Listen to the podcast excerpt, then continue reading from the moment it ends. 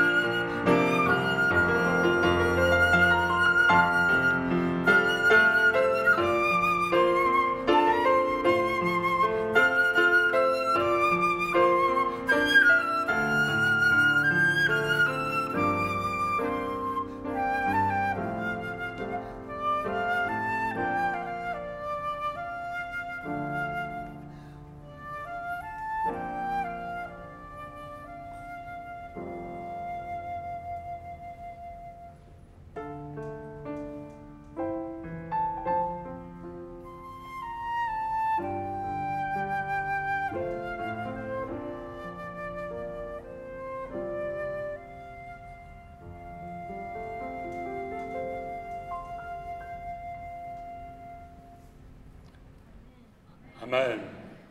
因他流血，我得救赎，生命与主常在天上。谢谢七叶小组。让我们一同来看，一同来读今天的信息经文。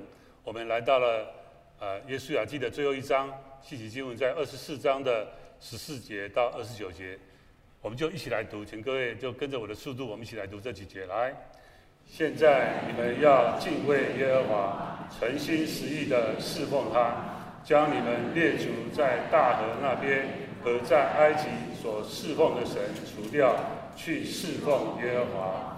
若是你们以侍奉耶和华为不好，今日就可以选择所要侍奉的，是你们列祖在大河那边所侍奉的神，是你们所住这地的亚摩利人的神呢？至于我和我家，我们必定侍奉耶和华。百姓回答说：我们断不敢离弃耶和华去侍奉别神，因耶和华我们的神。曾将我们和我们列祖从埃及地的为奴之家领出来，在我们眼前行了那些大神迹，在我们所行的道上所经过的诸国，都保护了我们。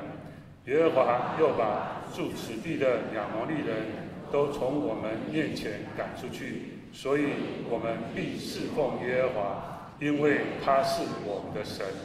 耶稣亚对百姓说：“你们不能侍奉耶和华，因为他是圣洁的神，是忌血的神，必不赦免你们的过犯罪恶。你们若离弃耶和华，去侍奉，耶和华在降福之后，必转而降祸于你们，把你们灭绝。”百姓回答耶稣说：“不然，我们定要侍奉耶和华。”耶稣亚对百姓说：“你们选定耶和华要侍奉他，你们自己做见证吧。”他们说：“我们愿意做见证。”耶稣亚说：“你们现在要除掉你们中间的外邦神，专心归向耶和华以色列的神。”百姓回答耶稣亚说：“我们必侍奉耶和华我们的神，听从他的话。”当日，耶稣亚就与百姓立约，在世界为他们并立律典章。耶稣亚将这些话都写在神的律法书上，又将一块大石头立在橡树下耶和华的圣所旁边。耶稣亚对百姓说：“看，这些手可以向我们做见证，因为是听见了耶和华所吩咐我们的一切话。”倘若你们背弃你们的神，这石头就可以向你们做见证。于是耶稣亚打发百姓各归自己的地业去了。这些事，这些事以后，耶和华的仆人认得儿子耶稣亚正一百一十岁就死了。信正牧师在我们当中证道，至于你和你家呢？弟兄姐妹，大家平安。啊先祝大家新年快乐！今天是二零二三年的最后一天，明天就是新年了。我们刚刚读的经文在约书亚记二十四章。我们知道约书亚记是约书亚所写的，但是一个人他要把他自己的经历写下来的时候，这样的一个重要的。详细的他的一个生命，在他所经历的这些事情里面，他想要最后留下来什么，就记载在最后一章。其实约书亚死了，他当然不能再继续写，但是后人就把他最后要死之前重要的论述写在二十三章和二十四章。我们知道二十三章约书亚他已经快要死了。可能就在他死之前的前几天，他把所有的领袖找来了，然后告诉他们：“领袖们，你们要如何的来侍奉神？你们看见我，我现在要走人生最后的这个道路了。你们应该要如何来行？”但是他和领袖们讲完了之后，在二十三章，现在进入到二十四章，他要问，不只是这些领袖，也包含了所有以色列人一个重要的生命的课题，就是你的一生要怎么过？约书亚要问以色列人：你的一生要怎么过？这个重要的人生的课题，在他最后要死之前，他透过了几个重要的问题来问这个最重要的问题。我们透过今天约书亚记的二十四章，我们至少看见了约书亚要问以色列人至少三个问题，来回答你们要如何过你们的一生。第一个，我们从今天的经文里面，在二十四章的一开始，我们看见了约书亚将以色列的众支派聚集在示剑，召了以色列的长老、族长、审判官，并官长来，他们就站在神的面前。他要把以色列人所有人都找来的时候，他先把领袖、长老、族长、审判官、官长都把他们找来。然后，约书亚第二节就对众民，所有的以色列人，在那个地方，他告诉所有的百姓说：“以色耶和华以色列的神如此说：古时你们的列祖就是亚伯拉罕和拿鹤的父亲他拉，住在大河那边，侍奉别神。”弟兄姐妹，二十四章的开始，我们注意到。以色列人聚集在一个特别的地方，这个地方是世界。不晓得各位知不知道，当时约书亚和他的团队，特别是这个祭司的团队，他们所在地应该在另外一个城。这个城不是世界，这个城叫做示罗。耶和华的约柜是在示罗，但是。当约书亚最后最后他要交代以色列人这个人生他最后的里程的时候，他要告诉以色列人：你们要聚集在示剑。示剑这个地名，其实如果各位有和我们一同在最近这几个月在信友灵修里面的话，你一定会知道，在创世纪事件这个地方。有很重要的一个含义。首先是在创世纪的十二章，我们看见了当神呼召亚伯拉罕的时候，他告诉亚伯拉罕：“你要离开本地本族父家，往我所要指示你的地方去。”在十二章的时候，他呼召了亚伯拉罕，而且要告诉亚伯拉罕说：“我要。”叫你成为大国，我要赐福给你；叫你的名为大，你也要叫别人得福。这个重要的呼召，然后要赐福给亚伯拉罕，最后叫他离开他本地本族父家，就是在啊、他所住的这个米索波大米的他的原来的父家，在乌尔这个地方。乌尔这个地方是今天伊拉克的呃，算是东南部了。伊拉克的南部、东南部那个地方，那里有一条河，幼发拉底河。他在大河的那边，他们住在那个地方。神把他从那个大河的那边呼召出来的时候，我们注意到了，在创世纪十二章第六节那里，亚伯拉罕他就离开了那个乌尔，然后经过那地，到了世界那个地方，摩利橡树那里。那时迦南人住在那个地方。第七节，耶和华向亚伯兰显现说：“我要把这个地赐给你的后裔。”亚伯兰就在那里为向他显现的耶和华筑了一座坛。那是第一次他离开的富家以后，他进入了迦南地，在那个地方他领受了上帝的呼召，然后在那个地方，神特别告诉他说：“我要赐福给你的后裔。”然后。他在事件这个地方，他筑了一个坛。弟兄姐妹，这个事件是第一次，不是在亚伯拉罕的父家，是在迦南地。上帝说：“以后这块地，我要赐给你和你的后裔的这个地方，就是世界。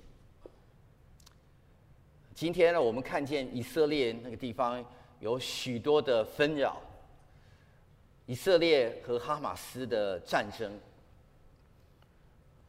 我们常常看见国际的新闻，这块地到底是谁的？谁先住到这个地方？以色列人说：“我们，我们住在这个地方好几千年了，我们只是后来被掳了，被赶出去了。但是我们先祖住这个地方。”阿拉伯人说：“我们在这个地方比你们更久，我们怎么怎么样怎么样？我们在这个地方。”现在的居居民都是我们，现甚至这个地方现在叫做巴勒斯坦，巴勒斯坦就是我们的，要不然这个地方怎么会叫巴勒斯坦呢？这个地方是上帝的，这个地方是上帝特别跟亚伯拉罕显现的时候说：“我要赐给你和你的后裔的这个地方，就在事件。”当然，我们知道事件也是后来以色列人他们。被聚集了之后，他们要在两座山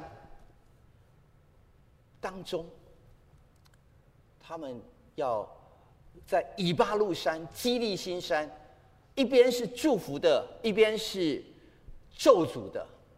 上帝告诉他们：“你们在这两座山，就在事件这个峡谷里面。”你们要与我立约，为什么要在事件这个地方呢？原来事件这个地方不只是亚伯拉罕，上帝透过在这个事件这个地方要给亚伯拉罕祝福。我们也注意到，在创世纪三十五章，在那里，当神呼召了雅各，雅各其实本来是一个心胸狭小而且非常狡猾的一个人，他。被上帝呼召，但是神特别拣选他，没有拣选他的哥哥以扫。但是上帝怎么样在扭转雅各的生命里面？到了创世纪三十五章的时候，雅各逃避他的哥哥以扫。后来三十五章第二节，雅各就对他家中的人，并一切与他同在人说：“你们要除掉你们中间的外邦神，也要自洁，更换衣裳。”三十五章第三节，你们要起来上伯特利，在那里我要筑一座坛给神，就是我在遭难的日子应允我的祷告，在我行的路上保佑我的那位。第四节，他们就把外邦神像和他们耳朵上的环子交给雅各，雅各都藏在世界那里的橡树底下。弟兄姐妹，创世纪三十五章。那个地方是一个生命不成熟的雅各，到了他们经历了许许多多的人生的阅历之后，他带他的家人回到了那个地方。他是从小上儿童主日学的孩子，但是他不认识上帝，他知道有上帝。但是他妈妈告诉他是另外一件事情，怎么样跟他的哥哥争夺那个长子的名分？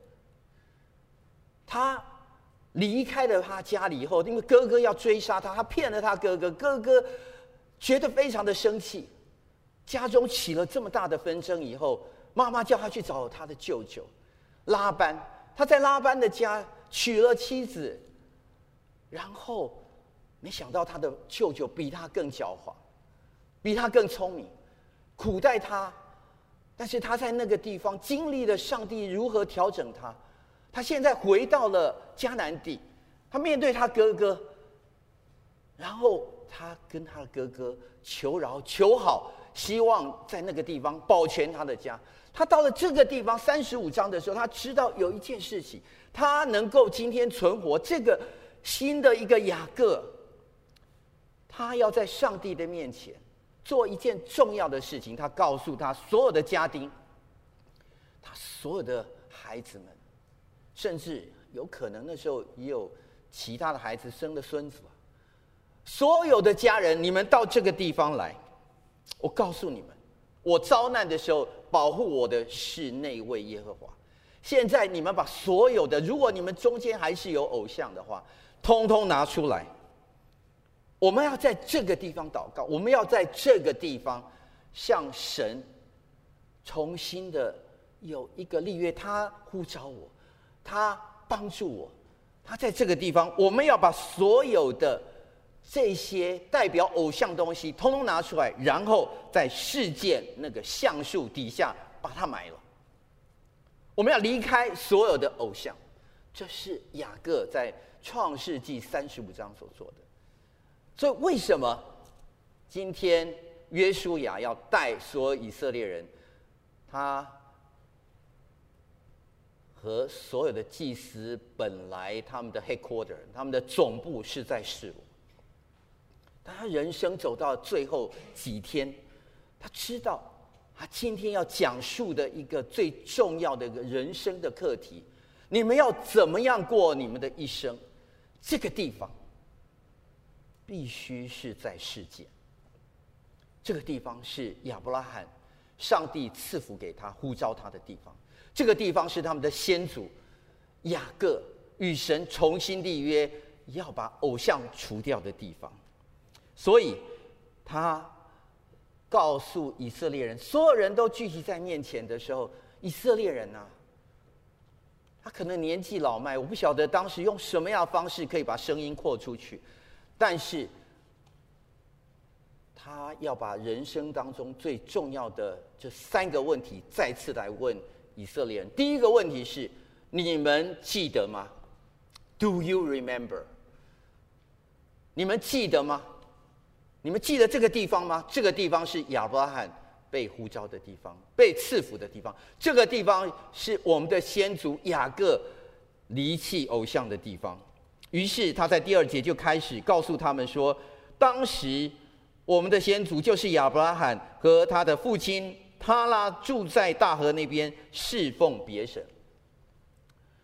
根据以色列的啊犹太人他们的这个经典啊，就是亚伯拉罕和他的父亲啊，特别他的父亲他拉在幼发拉底河乌尔那个地方，他是做。”这个呃，偶像崇拜哈，贩卖制造偶像的一个啊，算是中盘商吧哈。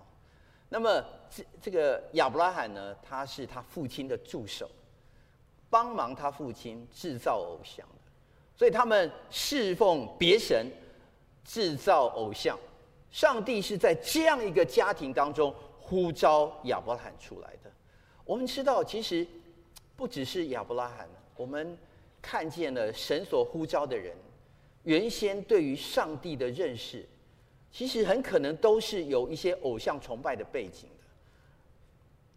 他后来所生的儿子啊，以撒，以撒到四十岁，其实各位注意到，为什么四十岁的时候，亚亚伯拉罕要替他娶一个太太啊？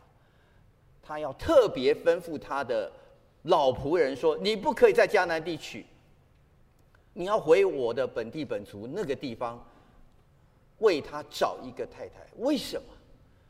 因为那个时候以撒他很可能他的灵命还不够成熟，他很可能会做错一些决定，很可能他周围的一些迦南地的朋友都是敬拜偶像的，所以他知道他要为他娶一个。”认识耶和华的人，他离开了乌尔以后，很可能上帝的呼召也临到了他本地本族父家的一些原来本族的人，所以他要他的老仆人回到他的父家去为以撒来娶一个这样的妻子。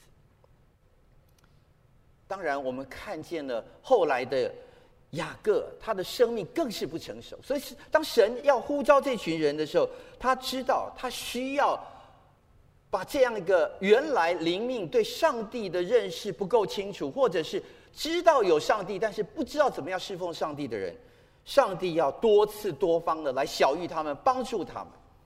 于是，约书亚他在经文的第三节一直到十三节，我们看见了约书亚用了另外一种口气来告诉以色列人。在那个地方，我们如果仔细看第三节到十三节的话，约书亚他快要死了，他用上帝的口吻“我”来告诉以色列人：“我将你们祖宗亚伯拉罕从大河那边带来。”第五节，我差遣摩西亚伦。第六节，我领你们列祖出埃及。第八节，我领你们到约旦河东亚摩利人所住之地。第八节后面，我也在你们面前将他们灭绝。第九节、第十节，我不肯听巴兰的话。第十一节，我把他们交在你们手里。第十二节，我打发黄蜂飞在你们面前。第十三节，我赐给你们。地图，弟兄姐妹，当这位上帝的仆人约书亚，他只剩下两天三天，他人生要走到最后的时候，他用他最大的精力来提醒以色列人：你们记得吗？你们记得这位上帝吗？Do you remember？这位的 Lord，他是如何带领他们、帮助他们、保护他们、呼召他们？这位上帝，你记得吗？弟兄姐妹，我不晓得你是怎么信主的，你信主，你记得吗？上帝如何把你生命当中最重要那个时刻临到你的身上，把这个恩典赐给你？现在。约书亚要死了，他要以色列人第一件回想的生命当中最重要的课题，第一件事情就是 “Do you remember？” 你记得吗？你记得上帝吗？你记得上帝如何恩待你吗？这是经文的第三节到第十三节。往后到了十四节、十五节，约书亚他需要问一个核心的问题。他看见了以色列人这四十年在旷野之后，有十多年、二十年经历了要进入到迦南地以后，他们的信心其实是一个浅根的信心，是一个漂移的信心。有时候他们想要跟随，有时候他们又受了一些事情的影响，所以他现在要离开了。他知道。这个浅根的信心需要被上帝来建立，所以他在十四节说：“现在你们要敬畏耶和华，诚心实意的侍奉他，将你们列祖在大河那边和在埃及所侍奉的神除掉，去侍奉耶和华。”这里面有两个重要的课题，一个就是把偶像除掉。这个偶像有一个。是在大河那边的，有一个是在埃及所侍奉的。其实他还没有讲到，还有第三个，就现在进来到迦南地，迦南地的偶像。大河那边的偶像在伊拉克南边，埃及的偶像在非洲的北边。现在进入到迦南地，迦南地也有偶像。弟兄姐妹，你要侍奉耶和华之前，要把偶像除掉。这是约书亚要提醒他们的。你要先把在大河那边的偶像，你知道为什么这个时候还有大河的偶像呢？他们现在离开了埃及已有几十年了，为什么还有埃及的偶像呢？其实偶像是无处不在的，因为任何地方，当你不小心、不谨慎、不在上帝的保护当中。你非常容易接触偶像。他们这个时候还不知道迦南地偶像巴力、亚斯他路这些偶像的厉害，所以当约书亚要提醒他们，你们怎么样来做一个抉择呢？第一个抉择就是离弃偶像。第二个，同一个在天平的两边，这边是离弃偶像，其实这边。就是你们选择偶像，当离弃偶像这边，你们选这边的时候，事实上有第二件事情，就是侍奉耶和华。这边，当你们选择偶像的时候，就是不侍奉耶和华，或者是不专心、不诚心实意的侍奉他。十四节，他告诉他们说：“你们要敬畏耶和华，诚心实意地侍奉他，因为他知道以色列人这个浅根的信心，最危险的就是我们以为我们侍奉耶和华，但是不诚心、不实意，他们随风漂流。弟兄姐妹，岂不是我们现在大部分人的境况吗？”我们怎么样来跟随上帝呢？这个时代有太多的偶像，这个时代有很多会让我们的心随着他们随风漂流，就跟着他们的事情，这些事情都会成为我们的偶像。我不晓得你有什么样的挑战引诱，让你不去侍奉耶和华。当你觉得我可以不用侍奉，但是我依然。在这个信仰里面是 OK 的时候，这是最大的危险。我再讲一次，当你觉得你可以不用侍奉耶和华，不用侍奉上帝，但是你觉得你的信仰是 OK 的时候，这是最危险的事情。因为我们的生命里面侍奉神，需要诚心实意的侍奉他。这位上帝是看见人的心的。这位上帝是欺瞒不得的，这位上帝是真心爱你的，所以他也要你真心爱他。你虚情假意，或者是你随随便便，他不要这些。所以十五节是这段圣经的核心。约书亚就问他们了：若你们以侍奉耶和华为不好，今日就可以选择所要侍奉的，你们要选择这边吗？你们要选择侍奉偶像吗？你们可以往那边去。是你们列祖在大河那边所侍奉的神呢？是你们所住这地亚摩利人的神呢？就是迦南地人的神。但是至于我和我家，我们必定侍奉耶和华。他。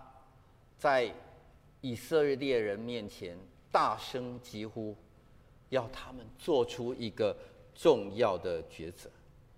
弟兄姐妹，我们往下的经文看见了，百姓在十六节就回答说：“我们断不敢离弃耶和华去侍奉别神，因耶和华我们的神曾将我们和我们列祖从埃及地的。”为奴之家领出来，在我们眼前行了那些大神迹，在我们所行的道上，所经过的诸国都保护了我们。耶和华又把住此地的亚摩利人都从我们面前赶出，所以我们必侍奉耶和华，因为他是我们的神。弟兄姐妹，我不晓得这是谁回答的，但是我可以肯定的，这个回答。是一个标准答案，这个回答是他们团契主席的回答，是他们小组长的回答。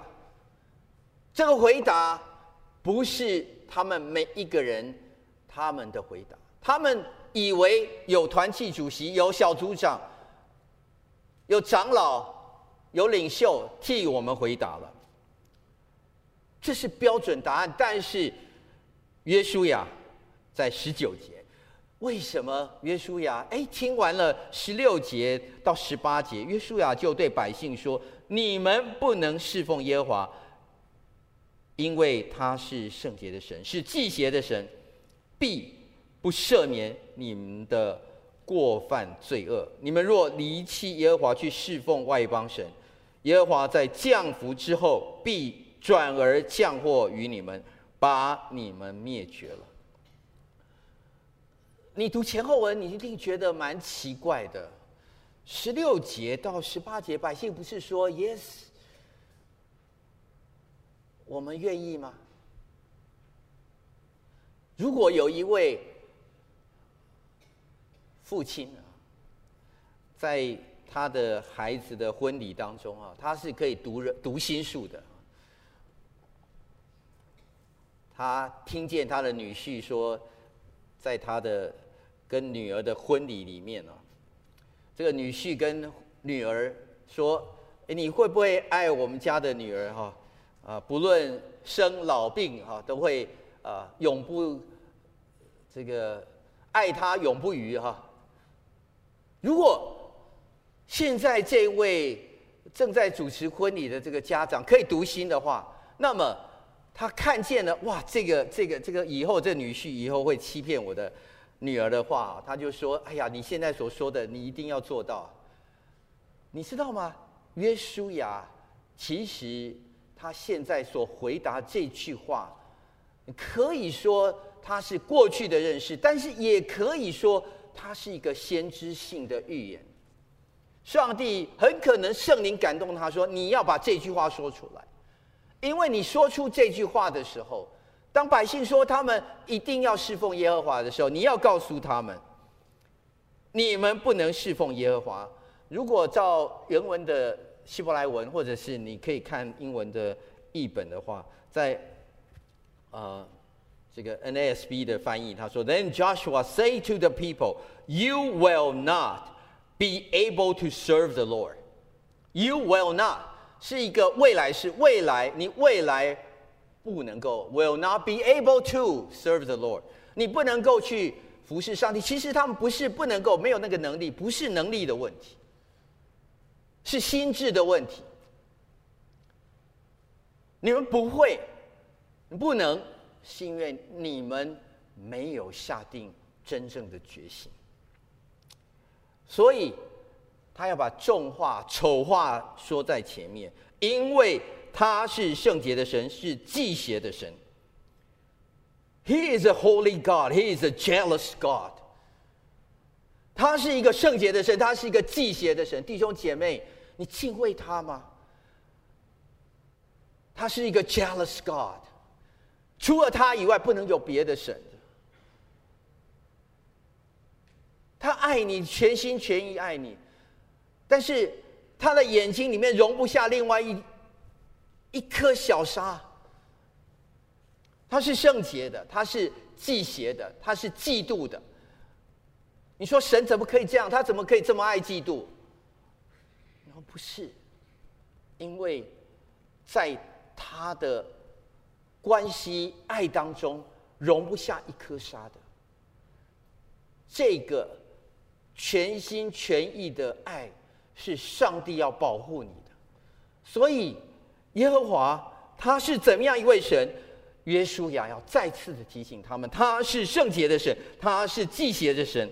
如果你们不愿意侍奉他，如果你们选择了去拜巴力，去拜美索不达米亚的这些神的话，那么他必不赦免你们的过犯罪恶，因为这是你们的选择。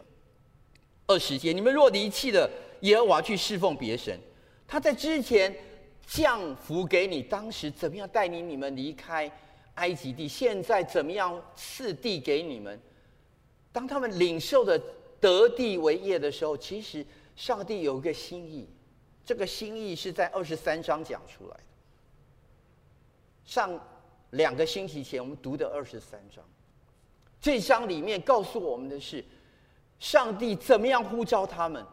这群人，你们在这个地方得了地为业以后，上帝要这群人，他们得着了一个属灵的这个位分之后，他们要来服侍上帝。他们要在那个地方做上帝的子民，见证上帝是如何的一位上帝。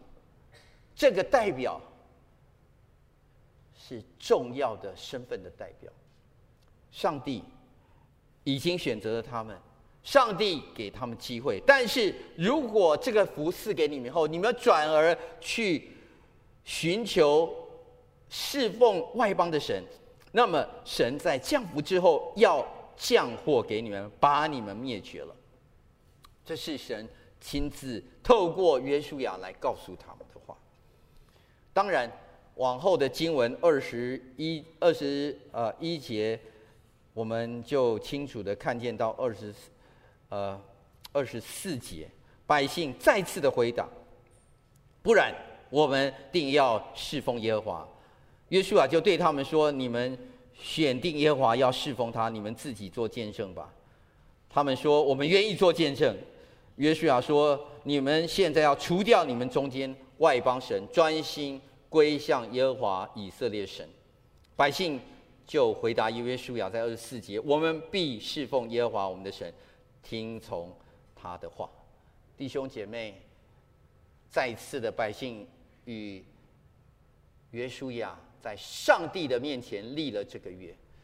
可是，当然我们知道这个立约也有一个见证，这个见证就是他们啊，就在事件这个地方做了一个重要的这个石头作为见证。这个石头盼望是一个坚固的。可是我们很快的往后读到了士师记，就知道了以色列人他们如何快速的回答上帝的这个问题的时候，他们也如何快速的离开神。当约书亚在世的时候，他们侍奉耶和华；当约书亚影响的那些团契主席、小组长在世的时候，他们侍奉耶和华；当这些领袖。不在世的时候，他们快速的转离开，去侍奉别的神。弟兄姐妹，这是神透过约书亚要问以色列人的第二个问题。第一个问题是：你们记得吗？你们记得上帝是如何恩待你吗？第二个问题就是，神要透过约书亚来问他们：你们要侍奉耶和华吗？你们要选择侍奉他，还是不侍奉他？你们要选择侍奉他的时候敬畏耶和华，还是你们选择不侍奉他的时候去侍奉别的神？这是第二个问题。第三个问题就是最后的经文。其实约书亚后面的这一段的做见证要立约，是加强版的第二个问题，就是你们只是说说，还是你们真的要做？弟兄姐妹，这是以后耶和华的仆人嫩的儿子约书亚正一百一十岁就死了。弟兄姐妹，教会里面的先圣先贤，他们的信仰如何？最多只能作为我们的参考。我们每一个人在上帝的面前，其实都需要自己做一个抉择。你们只是说说而已。还是你们真的要做？这是第三个问题。以色列人把约书亚葬在他地业的境内，就是在以法莲山地的亭拿西拉，在加什山的北边。三十一节，约书亚在世和约书亚死后，那些知道。耶和华为以色列人所行诸事的长老还在世的时候，以色列人侍奉耶和华。相反的，就是这些人不在世的时候，以色列人快速的离开耶和华的侍奉。以色列人从埃及所带来的约瑟残骸埋葬在示剑，就是在雅各从前用一百块银子向示剑的父亲哈摩的子孙。所买来的那块地里，这就做了约瑟子孙的产业。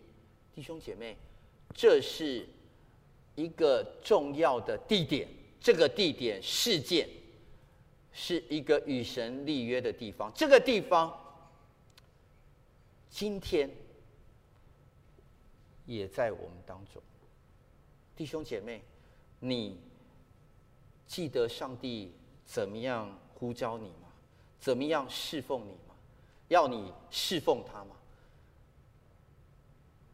我记得我当年一九八六年的时候，上帝呼召我。我在一九八六年的第三届青宣的时候，我举手说，我在青年大会里面，啊，台上的讲员，我记得当时就是唐崇荣牧师，唐崇荣牧师。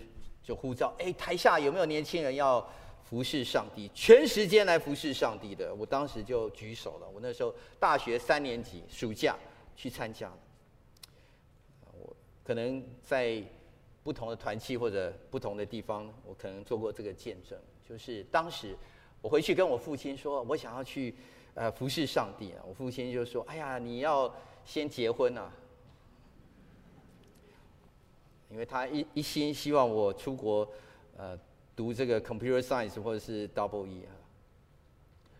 我觉得也对啊，就先结婚，然后出国。出国了以后，我们当时就到费城啊，在费城留学啊，读了这个电脑。就在费城那个地方，哎，我常常想起来，我在青宣的时候回答上帝的问题，所以我常常跑到费城的这个西敏神学院去看。哎，在那个地方，在呃服侍上帝啊，读神学院是什么样子？很快了。那四五年时间过了，我回到台湾了。一九九四年我回到台湾，然后在石牌那个地方，我那个时候参加石牌信友堂。神内常常提醒我，提醒我，提醒我。最后，时间非常快，一九九四年回到台湾，到了二零零五年、二零零七年这段时间，十几年的时间过去了，上帝不断的在有一些机会就会提醒我：新正，你不是说过你要侍奉我吗？我最后，最后在不断的上帝的提醒我当中，我最后跟神说：“主啊，你真的要我服侍你吗？”神问我说：“那你在这个 Microsoft 的这个 Boardroom 哈，在这样的一个会议室里面，你要就在这个地方到做到退休吗？”我说：“在这个地方退休蛮好的啊。”说：“你忘记了你跟我回答过我那个话吗？”我心里被刺伤了很大一个刺伤，我就说：“主啊，是的，我要侍奉你啊。”于是那天，上帝圣灵感动我在那个微软的那个 boardroom 里面，我就回去了，开始申请那个神学院。我申请神学院的时候，但我心智不坚定，很多的该考的试，托福什么都考完了，然后三家神学院都需要三封推荐信，我。想到了三个人，这三个人其中有两个人已经写了推荐信，第三个人的那个推荐信我一直都没有完成。第三个人推荐信就是我当时在费城读书的时候牧养我的张载基牧师，他后来回到台湾在华神，其实距离台北信友堂非常近，但是我就是不愿意去找他，我就有一点想要看能不能拖过那个神学院的那个。截止日期以后拖到明年，二零零七年一月的时候发生一件事情，有一位在美国的弟兄，他就打电话给我，他是一个大陆人，他打电话给我说：“新正，我要到台湾来，请你约张牧师，然后帮我订一个 hotel，就是 YMCA，我要住 YMCA。”我就说好，那我就只好去。替他约了张牧师，吃完了跟张牧师的晚餐以后，我回回到那个 hotel 去陪他 check in 的时候，我心里一直跟神说：“神啊，你真的要我服侍你吗？我的信心很软弱，你可不可以再告诉我？你如果确实是上帝的话，你要告诉我是不是？我想今天是巧合，这个弟兄刚好到台湾来是巧合。我跟这个弟兄。”在柜台 YMCA 的柜台 check in 了以后，陪他拉着他的行李进了电梯。进了电梯以后，我一直跟神祷告：主啊，主啊，我觉得这是巧合，你一定要再告诉我，我不是很确定的。电梯的门正要关上的时候，突然外面又有人按一个按钮，门又打开来。打开来了以后，走进一个人，这个人。我看到了以后，我当场傻眼。这个人就是唐崇荣牧师。我其实不知道他那个时候大部分的时间都住在 YMCA，但是我知道上帝没有忘记。Do you remember God? God never forget about you。弟兄姐妹，你侍奉什么？这个回答不是以色列人的回答，这个回答是你和你家你自己要跟上帝回答。你愿意侍奉他吗？我当时实在是没有理由可以再拒绝神。我就回应了神。但是我知道，从那一年二零零七年到如今，上帝都恩待我。上帝没有让我缺衣缺食，上帝没有让我在服侍的道路当中遇到的困难，他不理我的。虽然虽然服侍上帝有很多的困难，但是服侍上帝的人，上帝要与你同在。弟兄姐妹，服侍上帝，这一群人都要服侍上帝。在启示录二十二章一到四节。在这里，我们看见了众圣徒们在最后的时候，天使又指示我在城内街道当中有一道生命水的河，明亮如水晶，从神和羔羊宝座流出来。在那个地方，在那里有一条河，这个河边与那边有生命树，有结十二样果子，每月都结果子，树上的叶子乃为医治万民的。在那个地方。以后再没有咒诅，在那个城里面有神和羔羊的宝座，他的仆人都要侍奉他。弟兄姐妹，没有一个人不应该侍奉，没有一个人是旁观的人，没有一个人是在那边别人替你答应的，你一定要亲自回应神。我们一起低头祷告，主啊，我们向你献上我们的感恩，谢谢主，你爱我们。谢谢主，透过约书亚的见证，他的经历，他和他的家必定要侍奉耶和华。我们向你感恩，主，求你感动当时约书亚的圣灵，今天也感动我们台北信友堂的弟兄姐妹。我们和我们的家要做什么样的抉择？求主你帮助我们，让我们来侍奉你，让我们诚心实意的来侍奉你，奉耶稣的名，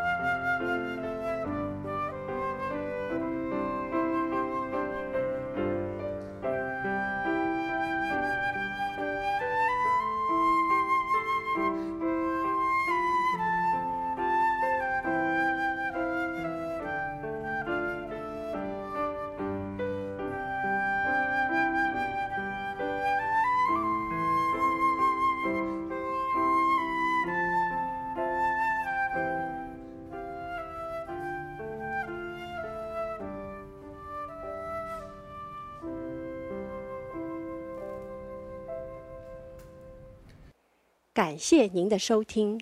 若需进一步详细资讯，请上本堂网站：www 点 hfpchurch 点 org 点 tw。本堂地址：台北市罗斯福路三段两百六十九巷五号。谢谢。